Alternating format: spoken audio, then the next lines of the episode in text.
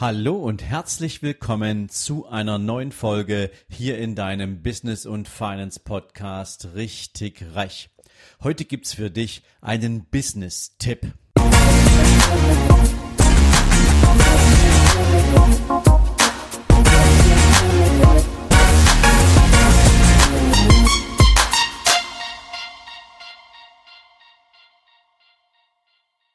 Guten Morgen und herzlich willkommen zu einer neuen Business-Folge. Ja, Corona ist irgendwie allgegenwärtig und drückt die Stimmung, egal wo du hinschaust. Nur negative Nachrichten, Lockdown-Szenario hier, Einschränkungen in unserer Bewegungsfreiheit da, ähm, die wirtschaftlichen Auswirkungen ganz, ganz düster, der Ruf nach immer mehr Kapital im Markt wird immer größer und lauter und man hat fast das Gefühl, dass Positivität eigentlich so gar keine Rolle mehr spielt. Aber das ist nicht wirklich so, zumindest nicht, wenn ich mir die ganze Post anschaue, die ich aktuell von euch bekomme und da sind unglaublich tolle Nachrichten dabei. Unter anderem ganz viele Nachrichten, die sich mit der Frage beschäftigen, bietet denn die Corona-Krise aktuell nicht vielleicht auch unglaublich großartige Chancen? Chancen, wenn es darum geht, mir mal den Spiegel vorzuhalten und darüber nachzudenken, ob ich denn tatsächlich aktuell an der richtigen Stelle bin, ob ich die richtigen Entscheidungen getroffen habe oder ob ich zumindest noch zu den Entscheidungen stehe, die ich vor längerer Zeit getroffen habe. Denn Natürlich hat sich unser Arbeitsumfeld aktuell dramatisch verändert. Die, die viel reisen wollten oder mussten, müssen es aktuell nicht mehr. Viele Menschen sitzen zu Hause auf irgendwelchen Arbeitsplätzen, weil sie nicht mehr ins Unternehmen dürfen. Eine Menge Menschen sind vielleicht auch mit Kurzarbeit zu Hause, weil sie von ihren Unternehmen aktuell überhaupt nicht beschäftigt werden können. Und sie stellen sich natürlich auch die Frage, wird das ewig so weitergehen oder wird sich denn vielleicht für die Zukunft noch einiges Schlimmeres ergeben, weil mein Unternehmen Unternehmen vielleicht diese Zeit nicht überleben wird. Und so beschäftigen sich viele von euch aktuell mit dem Gedanken, was wäre denn eigentlich, wenn ich meine grundsätzliche Lebensplanung aktuell mal auf den Prüfstand stelle und vielleicht überlege, habe ich denn das Zeug dazu, was eigenes auf die Beine zu stellen? Ist es vielleicht jetzt gerade, auch wenn es nicht für dich persönlich gedacht ist, aber grundsätzlich die Zeit, oder der Weckruf, sich nochmal mit deiner Lebenssituation auseinanderzusetzen und zu schauen, ob du nicht irgendetwas hast, was dich wertvoll für andere Menschen macht und du damit ein eigenes Unternehmen auf die Beine stellst. Und weil viele dieser Fragen auf mich zugekommen sind, möchte ich heute und morgen dazu mal ein bisschen Hilfestellung geben, denn ein, zwei von euch wollten natürlich ganz konkret wissen, was muss ich denn jetzt tun, wenn ich eine Idee im Kopf habe und diese Idee jetzt gern mal auf ja, Umsetzbarkeit checken will und mir Gedanken darüber machen will, wie würde es denn aussehen, wenn ich daraus jetzt ein eigenes Unternehmen gründe? Und deswegen heute und morgen direkt mal in zwei Teilen, weil alles in eine Folge zu packen wird dann ein bisschen viel, möchte ich auf diese Fragen Antworten geben und all denen auch eine Orientierung bieten, die sich tatsächlich gerade mit dieser Frage intensiv beschäftigen. Also wir stellen uns jetzt mal vor, du hast eine gute Idee im Kopf und willst jetzt wissen, ob diese Idee das Zeug für ein eigenes Business hat. Dann kriegst du jetzt hier ein paar Tipps für dich, wie du das für dich erstmal bewerkstelligen kannst. Also erstens, Ganz wichtig am Anfang ist, dass du dir deine Idee so konkret wie möglich aufschreibst. Konkret wie möglich hat drei zentrale Inhalte. Also erstens, welches Problem löst dein Produkt, deine Dienstleistung, deine, deine Idee grundsätzlich? Also welches Problem wird durch das, was du mit deinem Business planst, gelöst? Denn ein Business ist immer nur die, die Lösung eines Problems, was dein potenzieller Zielkunde hat. Und da sind wir schon beim zweiten. Wer ist denn eigentlich dein Zielkunde? Wer hat das Problem, was du lösen möchtest? Das ist ganz, ganz wichtig. Und ähm, im Business sagt man dazu, es gibt so diesen, diesen optimal Zielkunden, ein sogenannter Kundenavatar. Und den darfst du so konkret, wie es nur irgendwie geht, beschreiben.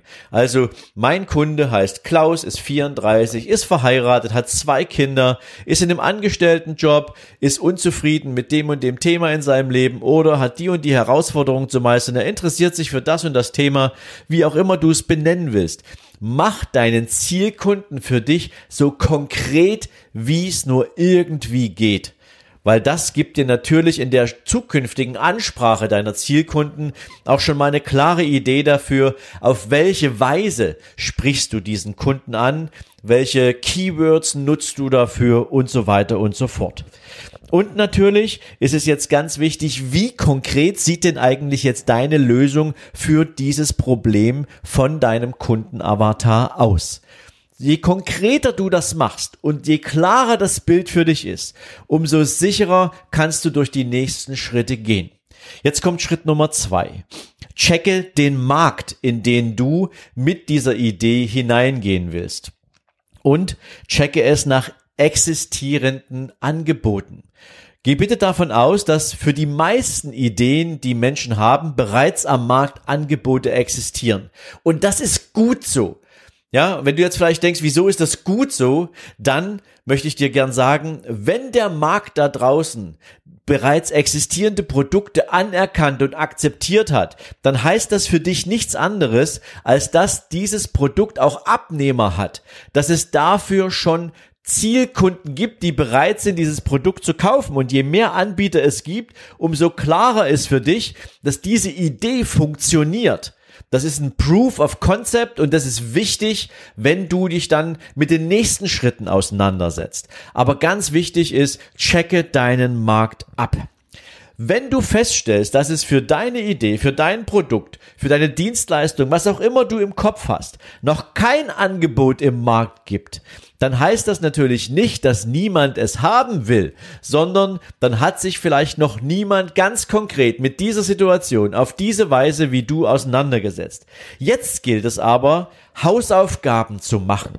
Das heißt natürlich herauszufinden, ist denn dieses, diese Zielgruppe, die du hast, groß genug? Das heißt also, gibt es wirklich genügend Menschen, die du mit deiner Produktlösung erreichen kannst? Also wieder zurück zum Avatar. Ist der denn wirklich sozusagen ein Repräsentant einer großen Zielgruppe. Denn wenn du nur eine sehr kleine Zielgruppe, eine sehr eingeschränkte Zielgruppe hast und deine Dienstleistung beziehungsweise das Produkt vielleicht auch nicht so, ja, ich sag mal, hochpreisig ist, dann ist natürlich die Tragfähigkeit des Geschäftsmodells etwas, was du dir nochmal genauer überlegen musst. Also denk darüber nach, hat dein Produkt eine möglichst breite Zielgruppe, die du erreichen kannst. Und jetzt kannst du natürlich die Gelegenheit nutzen, wenn du deinen Avatar sowieso schon mal formuliert hast, natürlich in deinem Umfeld mal zu schauen, wer entspricht denn deinem Avatar? Und diese Menschen fragst du jetzt einfach mal, was sie von einer Pro Problemlösung, von einem Produkt, wie du es im Kopf hast, halten würden. Würden sie es als wertvoll empfinden? Wenn ja, wie wichtig wäre es Ihnen denn, diese Lösung so schnell wie möglich zu haben? Und was wären Sie bereit, für diese Lösung zu investieren, zu bezahlen? Sodass du dir ein rundes Bild davon machen kannst, wenn du diesen Markt bedienen willst, ähm, findest du Abnehmer, findest du einen guten Preis, den du jetzt noch nicht festlegen musst, aber gibt es Menschen, die bereit sind, für diese Dienstleistung, für das Produkt zu bezahlen und damit kriegst du natürlich auch überhaupt erstmal ein Gefühl dafür.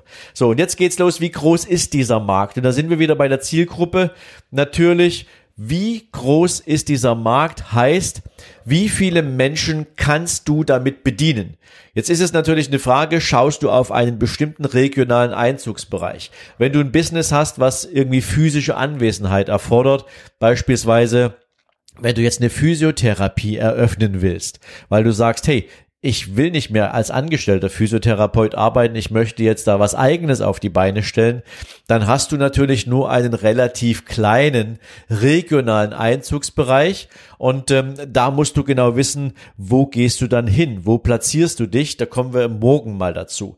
Aber natürlich, wenn du ein Business hast, wo du vielleicht eine Dienstleistung anbietest, die du gegebenenfalls auch online zur Verfügung stellen kannst, dann hast du eine ganz andere Markttiefe. Dann kannst du dich im Deutschland aufstellen, du kannst dich im deutschsprachigen Raum, äh, Raum aufstellen.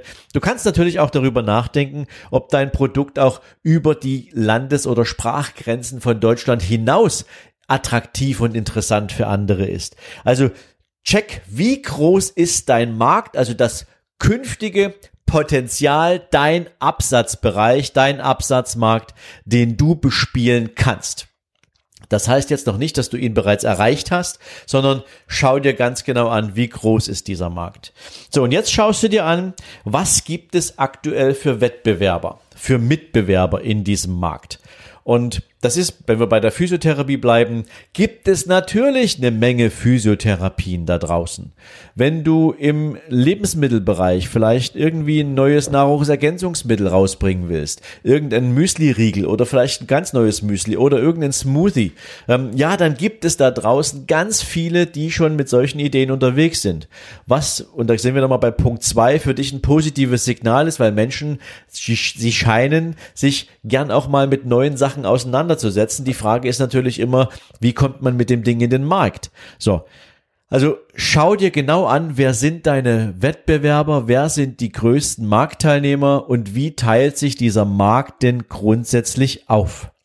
Und jetzt kommen wir zum Punkt 5 und das ist nämlich die alles entscheidende Frage, wenn du darüber nachdenkst, in einen bestehenden Markt mit existierenden Wettbewerbern hineinzugehen. Und das ist das Beste, was du tun kannst. Ich gebe dir davor mal ein Zitat von Henry Ford, der hat mal gesagt, reich wirst du nicht durch neue Erfindungen, reich wirst du durch die Verbesserung bestehender Erfindungen. Das heißt also, wenn es das Produkt, die Dienstleistung, die du anbieten willst, bereits in irgendeiner Form gibt, dann check doch mal all die Angebote, die da draußen unterwegs sind und prüfe diese Angebote auf Optimierungspotenzial und verbinde das mit deiner Idee. Denn natürlich gibt es immer wieder Möglichkeiten, wie du Dinge verbessern und verändern kannst. Ich gebe dir jetzt mal das grundsätzliche Geheimnis mit, was die meisten Unternehmer nicht auf dem Radar haben, nicht auf dem Zettel haben. Die meisten Unternehmer da draußen, die haben ein Produkt für eine Zielgruppe, das löst ein Problem und damit ist es dann gewesen. Ja, also nehmen wir mal an den Reifenhändler, ja, der weiß, alle paar Monate oder alle paar Jahre brauchen Auto neue Reifen, die bieten Reifen an in verschiedenen Größen, in verschiedenen ja, Breiten oder was auch immer und die verkaufen halt den Reifen. Die denken vielleicht noch darüber nach, beziehungsweise die Cleveren haben dann irgendwann mal drüber nachgedacht und haben gesagt, okay, also wenn ich jetzt Reifen anbiete und nicht nur Reifen verkaufe, ähm, oder wenn ich, wenn ich, wenn ich Reifen verkaufe, dann wäre das doch clever, wenn die Menschen den Reifen vielleicht auch gleich bei mir mit wechseln lassen können. Das heißt also, im Sommer und im Herbst, äh, im, im Frühjahr und im Herbst haben wir die typischen Reifenwechselaktionen im deutschen Markt. Das heißt also, ein cleverer Reifenhändler, der packt sich neben seinen Reifenhandel gleich noch eine Reifenwechselstation. Und weil Menschen bequem und faul sind, bietet der den gleichzeitig noch eine Einlagerungsoption an. Das ist das, wie du verbesserst, was andere vorher auf den Markt gebracht haben. Der normale Reifenhändler, der nur Reifen verkauft, der wird halt einen Reifen verkaufen und danach ist das Geschäft vorbei. Der richtig gute Reifenhändler, der sagt, hey, der Kunde hat nach dem Reifen ja noch ein paar andere Fragen. Der muss den Reifen, den er nicht fahren will, weil die, weil es gerade nicht Saison dafür ist, irgendwo einlagern. Und in der Regel hat der vielleicht auch keine Nerven dazu, sich irgendwie den Reifen in den Keller zu legen und selbst am Jahresanfang oder am Jahresende zu wechseln. Also der Clevere hat aus dieser Option des reinen Reifenhandels plötzlich einen Reifenwechsel mit Einlagerung gemacht. Das meine ich damit. Wie kannst du die Idee, die jemand anders schon im Markt hat, weiterentwickeln? Ich kann dir jetzt versprechen, es gibt unglaublich viele Kunden da draußen, die kaufen ein Produkt, lösen damit ein Problem und wären unglaublich dankbar, wenn jemand auf die Idee käme, um diese eine Problemlösung herum noch ein paar andere Andockstationen mitzunutzen, die dem Kunden um diese eine Problemlösung herum noch ein paar andere Aufgaben abnehmen. Aber das Problem ist, dass die meisten nicht so clever sind, nicht darüber nachdenken und vielleicht auch viel zu sehr feststecken in dieser einen einzigen Produktidee. Und das ist zum Beispiel das, was wir in unseren Business Coachings, mit unseren 1 zu 1 Coachings, mit Unternehmern machen. Wir entwickeln Produktstrategien, wir entwickeln Produktideen. Und vielleicht ist das ja auch perspektivisch für dich ein Thema. Wenn du darüber nachdenken willst, dann kannst du mir natürlich gern an business at sven-lorenz.com eine persönliche Nachricht schicken und dann bekommst du von meinem Team einen eine Möglichkeit, wo wir mal 45 Minuten miteinander über deine Idee sprechen können und dann kriegst du zumindest schon mal ein erstes Feedback dafür, ob du damit auf einem guten Weg bist, ob sich das lohnt, weiter zu verfolgen oder nicht. Und ähm, dann hast du einen Ansatz, mit dem du arbeiten kannst. Wenn du glaubst, okay, ja, meine Idee ist gut und sie ist großartig und du willst dann irgendwann auch mit anderen Unternehmern gemeinsam so in dieses Wachstumshorn reinstoßen, dann biete ich dir gern an, geh auf sven-lorenz.com slash Seminare 2020 und da findest du definitiv das Business-Seminar, was wir im Laufe diesen Jahres noch auf den Weg bringen wollen, wo wir alle die Menschen an die Hand nehmen werden, die sich mit dem Bau eines eigenen Unternehmens nicht nur beschäftigen wollen, sondern die es ganz konkret anpacken wollen. Und wenn du diese beiden Optionen für dich nutzen willst, dann wie gesagt, entweder für die Idee eines 1 zu 1 gern an business at sven-lorenz.com deine E-Mail oder deine Seminarregistrierung an sven-lorenz.com slash Seminare-2020. Da kannst du dich gratis registrieren und mein Team kommt in den nächsten Wochen auf dich zu, um dir genau mitzuteilen, wann wir dieses Seminar machen werden, was deine Investition in dieses Seminar ist und was du davon haben wirst, ein Teil dieser großartigen Community zu sein. Das war's für heute. Erster Teil Jetzt geht's daran, zunächst erstmal für dich deine Hausaufgaben zu machen, wenn das ein Thema ist, mit dem du dich auseinandersetzen willst. Und ansonsten hören wir uns morgen wieder. Ich freue mich drauf. Bis dahin dir einen großartigen Tag und viel Spaß mit den ersten fünf Tipps.